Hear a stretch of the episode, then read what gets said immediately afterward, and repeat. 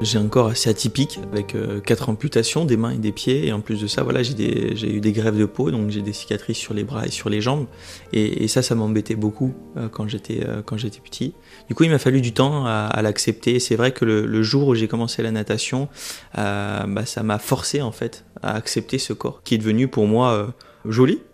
Aujourd'hui je suis fier de mon corps j'ai accepté de, poser pour une grande marque de cosmétiques euh, récemment. Et moi, le message que j'essaye de faire passer avec cette collaboration, mais aussi avec les réseaux sociaux, c'est voilà, utiliser votre différence euh, comme une force euh, et, ça va vous changer la vie tout simplement. C'est l'histoire d'un garçon qui aurait pu sombrer mais qui a choisi de se battre et de rêver. L'histoire d'un petit garçon amputé des quatre membres à l'âge de 6 ans à cause d'une méningite foudroyante. Il a surmonté son handicap grâce à la natation. Il est mannequin acteur, chroniqueur à la télévision, vice-champion du monde de natation paralympique et surtout, il est très bien dans sa peau. Bienvenue dans la cour des grands. Je suis Clémentine Pavlotsky et vous écoutez Théo Curin. Cette méningite, elle a montré le bout de son nez en, 2006, du coup, quand j'avais 6 ans. C'est arrivé du jour au lendemain. Je me suis levé un matin avec un gros mal de crâne. Je suis allé voir une pédiatre en, début de journée et cette pédiatre a, rien trouvé d'anormal. Et en fait, euh, mon état s'est aggravé au fil de la journée. Je suis monté à 41 de fièvre et je me suis mis à, convulser dans mon canapé euh, chez moi. Et ça a commencé comme ça. Et en fait, cette maladie euh, nécrose progressivement nos mains et nos pieds parce qu'il nous donne un traitement pour arrêter la bactérie, mais ce traitement euh, nécrose les, extrémités. Et du coup, pour arrêter la, propagation de cette bactérie, il a fallu m'amputer euh, d'une jambe, ensuite de l'autre, ensuite un bras et ensuite l'autre bras. Honnêtement, quand on me parle de l'hospitalisation, je pense pas que c'était le plus compliqué pour moi. Ce qui été le plus compliqué, ça a été euh, la rééducation. Donc voilà, c'est de tout réapprendre, euh, les choses pourtant très simples euh, du quotidien. Donc remanger, écrire, se vêtir, fermer une braguette d'un jean. bah, pour moi, à, l'âge de 7 ans, bah, c'était c'était comme monter l'Everest avec 6 sacs à dos remplis de, de, sacs de sable. Donc non, franchement, c'était très très compliqué. Et le jour où j'arrive à refermer ma braguette ou le jour où j'arrive à remanger tout seul, c'est des exploits dans ma tête. Donc euh, c'est beaucoup de fierté, c'est de la fierté partagée avec toutes les personnes qui m'entourent à ce moment-là. Donc mes parents, ma grande sœur et aussi euh, mon kiné, euh, un ergothérapeute qui me suivait. Donc non, c'est à la fois des souvenirs assez compliqués parce qu'il fallait se mettre en difficulté malgré mon jeune âge, mais aussi des, souvenirs de, récompense et, de partage avec les personnes qui m'entouraient. Ça a été votre première expérience de dépassement de soi? À fond, ouais, franchement, c'est dès ma sortie d'hôpital, en fait, euh, je me suis rendu compte que j'avais un caractère bien trempé et un mental d'acier.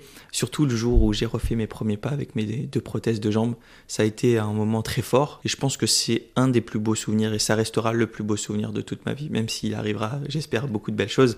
Mais euh, ouais, le, le, jour où je lève mes fesses de ce fauteuil roulant à l'âge de 7 ans et que je fais mes premiers pas avec mes deux prothèses, c'est juste indescriptible comme sensation, c'est de la fierté, c'est euh, tellement de choses qui passent dans ma tête et dans le regard de mes parents qui sont là, que c'est juste incroyable et c'est un, chouette moment.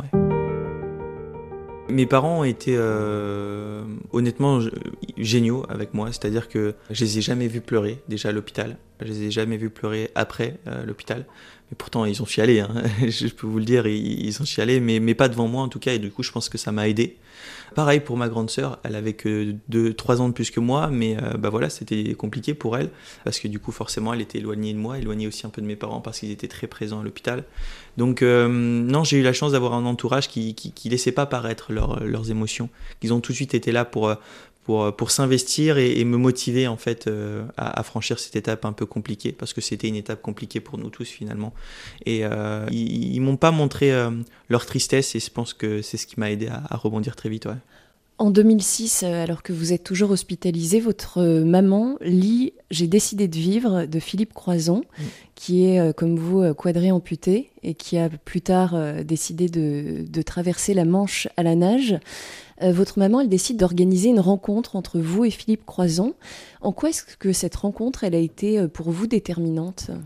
À l'époque, quand je sors de l'hôpital, évidemment, je fais beaucoup de progrès. Euh, comme j'ai dit, je, je, remarche, j'arrive à me réhabiller tout seul, etc. Mais il y a une chose dont ça reste très très compliqué, c'est encore le regard des autres. C'est-à-dire sortir de chez moi, aller dans les supermarchés avec mes parents ou aller dans un endroit où il y a du monde, tout simplement, c'est compliqué parce que tous les regards sont fixés sur moi Et ça, ça a changé du jour au lendemain parce que début 2006, quand j'allais dans un supermarché, tout le monde s'en foutait. Et là, quand je vais dans un supermarché faire des courses avec mes parents, tous les regards sont, sont fixés sur moi, que ce soit les adultes, les, personnes âgées ou les enfants.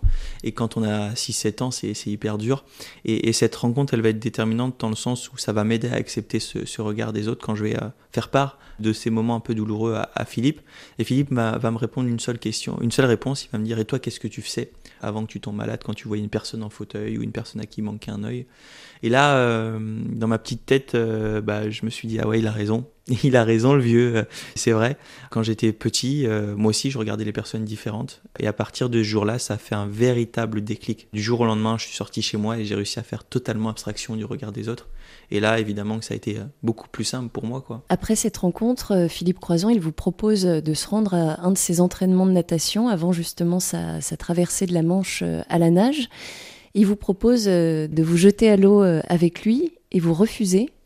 En fait, je, je refuse pas tout de suite. C'est vrai qu'il est dans l'eau, il, vient de nager plusieurs heures et euh, il me demande de le rejoindre à la fin de l'entraînement. Euh, et moi, j'ai beaucoup de fierté, même, malgré mon jeune âge. Du coup, j'accepte, donc je vais dans le vestiaire, j'enfile mon bonnet, mes lunettes et mon maillot de bain grâce à ma maman qui m'aidait à l'époque. Et là, sur le chemin du retour entre les vestiaires et le bassin, je flippe complètement, je suis vraiment pas bien, j'attrape tout ce que je peux, une frite, des brassards, une bouée, une ceinture, bref, je ressemble plus à rien. Mais je vais au bord de l'eau quand même et chaude dans l'eau. Et, euh, et là, quand chaude l'eau, malgré tout ce que j'ai autour de moi, je suis pris de panique, j'ai une, ouais, je fais une crise de panique, je commence à stresser, je commence à trembler, je commence à avoir froid. Du coup, je ressors immédiatement. Et là, quand je ressors de l'eau, je suis, je suis énervé contre moi-même de ne pas avoir pu montrer à, Philippe, mais aussi à mes parents, qui étaient là ce jour-là, que j'étais capable de faire comme lui, et même euh, énervé contre, contre moi-même, dans le sens où j'ai même pas pu me montrer à moi-même que j'étais capable de, de franchir cette limite, qui était ma, ma phobie à l'époque. Quand j'étais enfant, euh, j'imaginais euh, pas du tout ce qu'allait euh, se passer plus tard. Quoi. Vous rêviez pas d'exploits sportifs Absolument pas, au contraire, franchement, j'étais pas mal dans les jupons de ma maman. Par exemple, j'allais même pas dormir chez des, chez des copains les soirs, les week-ends, comme on peut faire quand on est enfant, parce que j'avais peur de tout, et y compris le sport. J'aimais pas partir les mercredis après-midi, faire un entraînement et tout. Donc le sport, ça me faisait même plus flipper qu'autre chose. Et la chose qui me faisait encore plus peur, c'était l'eau à l'époque, alors que maintenant je suis devenu nageur, ça peut paraître complètement dingue. Donc non, j'étais loin d'imaginer tout le reste. Ouais. Aujourd'hui, l'eau, euh, c'est devenu euh, un des éléments euh, les plus essentiels dans ma vie, c'est-à-dire qu'il y a déjà une sensation de liberté, de légèreté, qui est pour moi indescriptible et très importante maintenant. Et dès que j'ai commencé la natation, je me suis rendu compte d'une chose, c'est que quand je vais dans l'eau, j'ai plus mes prothèses, j'ai plus mon fauteuil et je me déplace comme n'importe qui. J'ai pris l'initiative de partir à l'âge de 13 ans de chez mes parents pour pouvoir m'entraîner dans une structure de haut niveau à Vichy. Du coup, je suis passé de deux entraînements par semaine à deux entraînements par jour. Donc forcément, j'ai progressé. Et c'est à partir du jour où je suis arrivé à, Vichy que je me suis dit, ça y est, tu te lances dans, dans du sport pour les professionnels. Et euh, à l'âge de 13 ans, quoi, c'était complètement fou. C'était pas trop dur de, quitter le foyer familial euh, si jeune? Si, si, si, c'était très très dur. Au début, je faisais un peu le coq, euh, j'étais très fier de moi, je partais de chez mes parents à l'âge de 13 ans, euh, je faisais un gros bras d'honneur à toutes les personnes qui disaient mais non, t'es le chouchou de ta maman, tu partiras pas, machin. Et le jour où mes parents m'ont déposé et qu'ils sont repartis à Nancy, que je me suis retrouvé dans ma petite chambre du Krebs, j'ai chialé comme une madeleine. non, franchement, c'était compliqué. C'était compliqué parce que je me rendais pas forcément compte de l'aide de mes parents était très précieuse finalement euh, au quotidien. Même si à Vichy, voilà, on m'a pas laissé tout seul euh, non plus. Hein. J'avais des personnes, des aidants qui, qui venaient m'aider à m'enfiler mes prothèses, etc. Parce que j'étais pas encore tout à fait autonome à l'époque.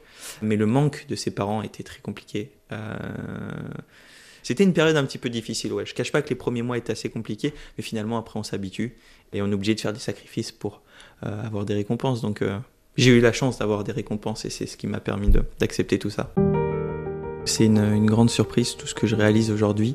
Je pense que mon, destin a, fait que voilà, j'ai utilisé euh, cette maladie pour rebondir et faire tout un tas de choses. Je pense que la chose la plus importante aujourd'hui dans ma vie et dans notre vie, c'est de croire en ses rêves malgré tout en fait.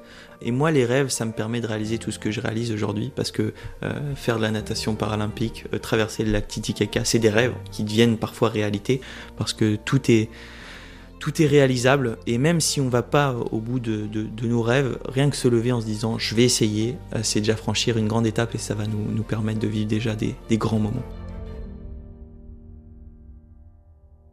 En novembre 2021, vous traverserez donc le lac Titicaca euh, entre le Pérou et la Bolivie à la nage.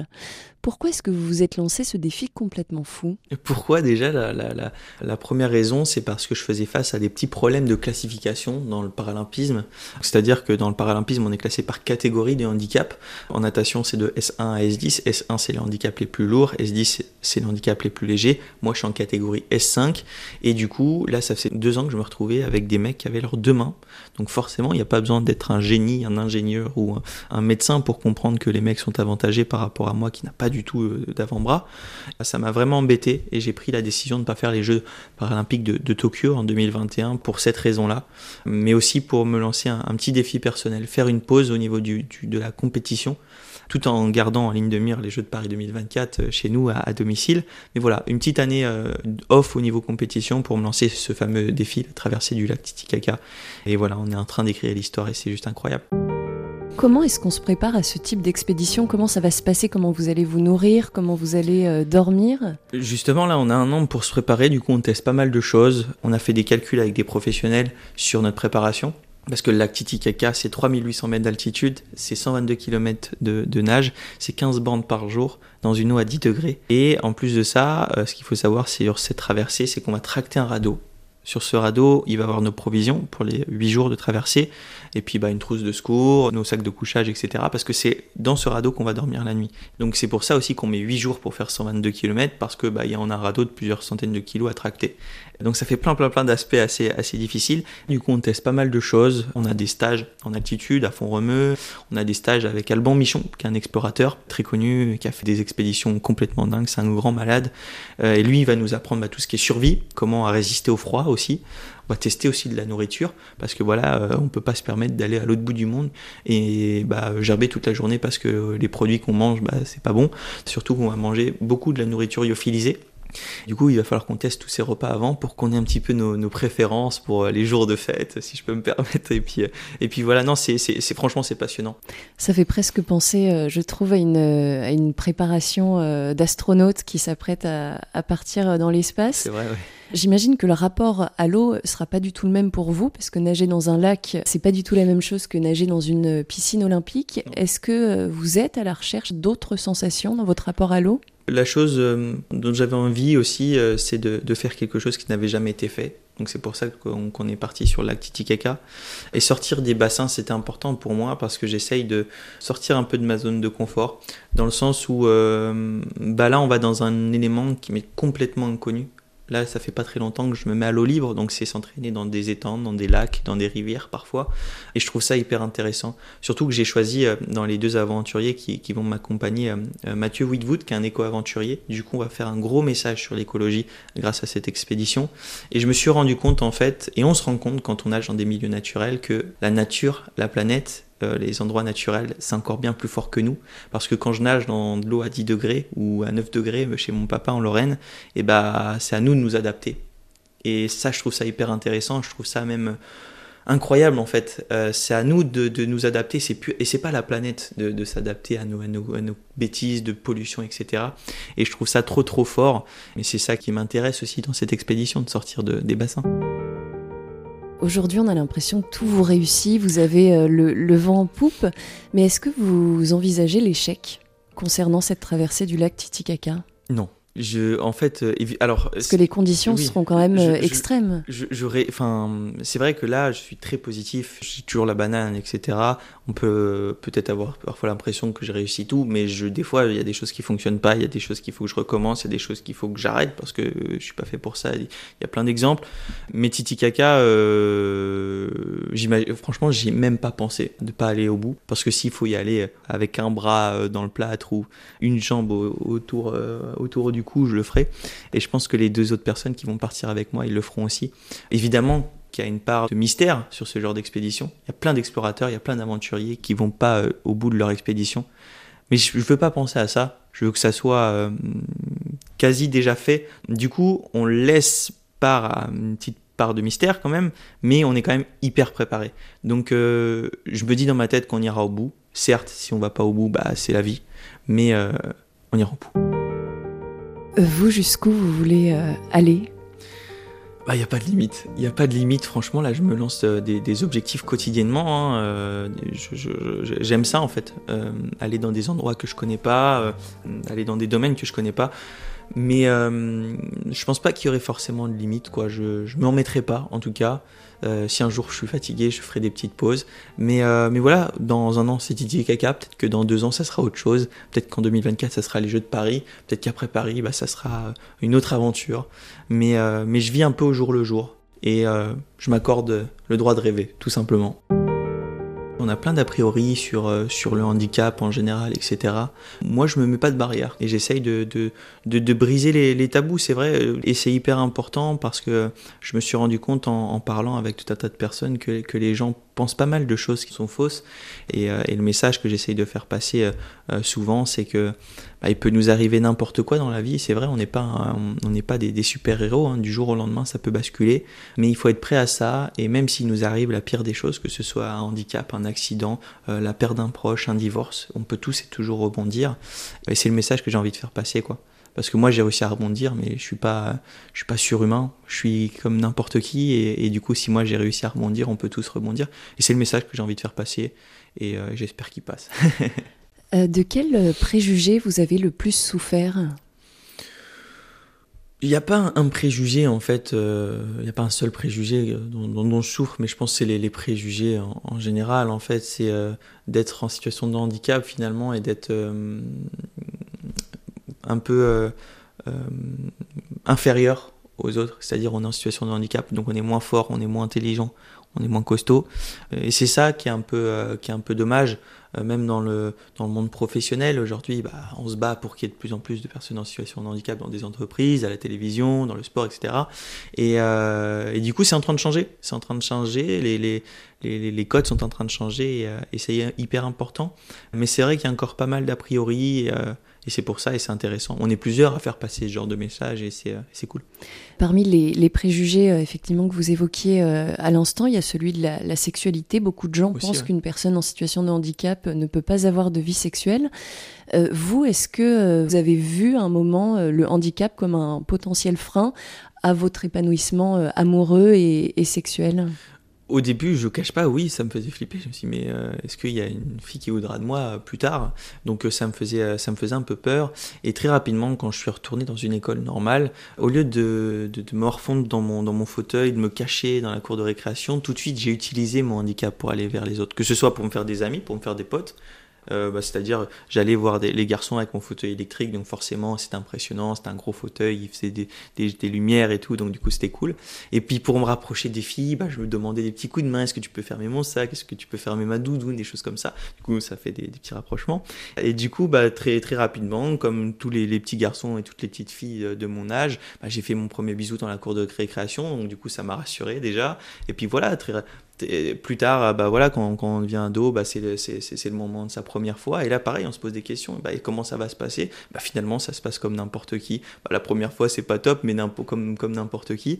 Et du coup, c'est euh, c'est assez drôle parce que les gens se, se, disent Mais ah non, mais lui, il peut pas, il peut pas faire l'amour. T'as vu, ce, as vu son handicap? C'est impossible. Bah si, bien sûr que si. A une personne tétraplégique aujourd'hui qui, qui maîtrise pas tout à fait ses quatre membres. Elle peut faire l'amour, elle a le droit au, plaisir sexuel aussi. Et c'est important de le souligner parce que je pense que les les gens se, posent trop de questions. Finalement, le, le, sexe, la sexualité, ça reste quelque chose de, très simple et tout le monde a, le droit et, et peut y arriver.